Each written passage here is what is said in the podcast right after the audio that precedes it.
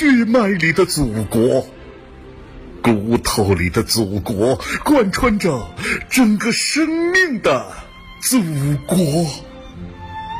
高举一束沉甸甸的稻穗，我含着眼泪，轻轻的、轻轻叫一声“祖国”。祖国，一条大河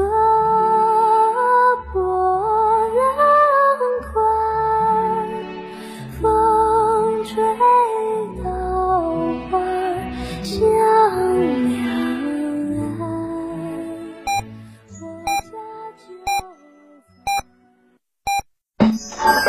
FM 九九八提醒您，现在是北京时间二十点整。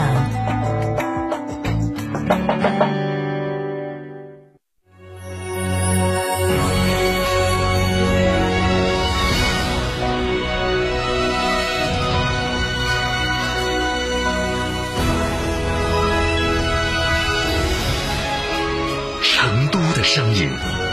，FM 九九点八，成都电台新闻广播。张总，缺资金找摩尔龙有哪些优势呢？摩尔龙一站式金融信息服务平台，贷款产品都来自直牌金融机构，这叫正规。那费用呢？摩尔龙把标准收费都贴在墙上的，让你明明白白消费，这叫诚。二零年下半年，中小学教师资格考试面试报名现场审核确认工作取消现场审核确认后，四川省本次面试报名将采取网上审核方式。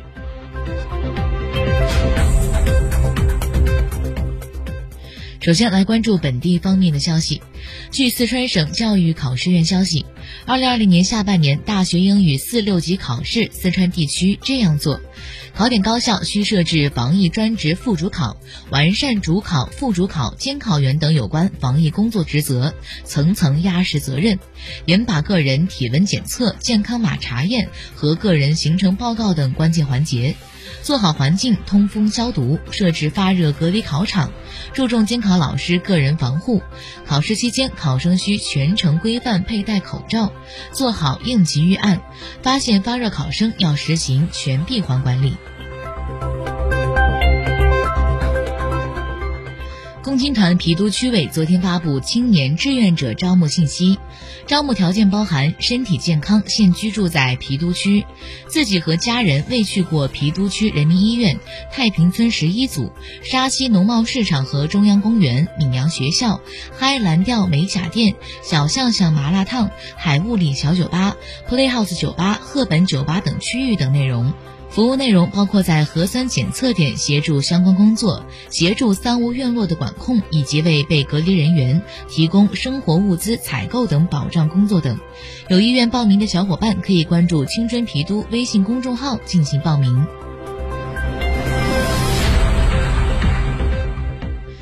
据微博“平安成华”消息，二零二零年十二月七号，二零二零年十二月七号二十三点左右，王某将一张内容涉及成都疫情及赵某某身份信息、活动轨迹的图片在自己的微博转发，严重侵犯他人隐私，造成不良社会影响。经公安机关调查，王某对散布泄露赵某某个人隐私的行为供认不讳，并深刻意识到自己的错误。目前，王某某因违反《中华人民共和国治安管理处罚法》相关规定，已被我局依法予以行政处罚。下面我们来关注国内方面的消息。从十二月一号起，上海市新修订的《上海市轨道交通乘客守则》正式实施，其中明确规定，禁止乘客在使用电子设备时外放声音。而北京、天津、武汉等地也已经推出相同禁令，禁止在轨道交通区域内外放电子设备声音。十二月八号，记者从南宁市交通运输局了解到，禁止在轨道交通内外放电子设备声音将纳入广西地方标准《城市轨道交通乘客乘车规范》，计划在二零二一年年初发布。十二月四号，重庆永川吊水洞煤矿发生重大安全事故，造成二十三人死亡。吊水洞煤矿是停产关闭的煤矿，初步分析是企业自行拆除井下设备时违规动火作业引发火灾，发生一氧化碳超限事故。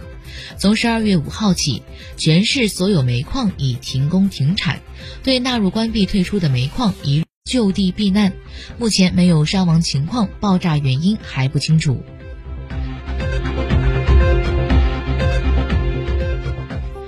据以色列广播电台八号报道，以色列抗击新冠疫情办公室批准自十二月九号起实施全国宵禁。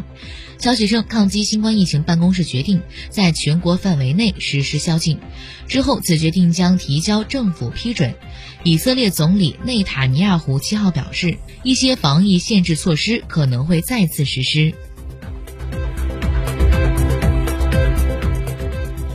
俄罗斯卫星通讯社十二月九号消息，俄真伪新闻中心表示，二零二零年俄罗斯法院受理的腐败类刑事案件中，以行贿受贿案居多。俄真伪消息称，递交法院的刑事案件中，主要为行贿案百分之二十二点四，受贿案百分之十七，诈骗案百分之十六点三，侵吞公款案百分之七点五，以及其他腐。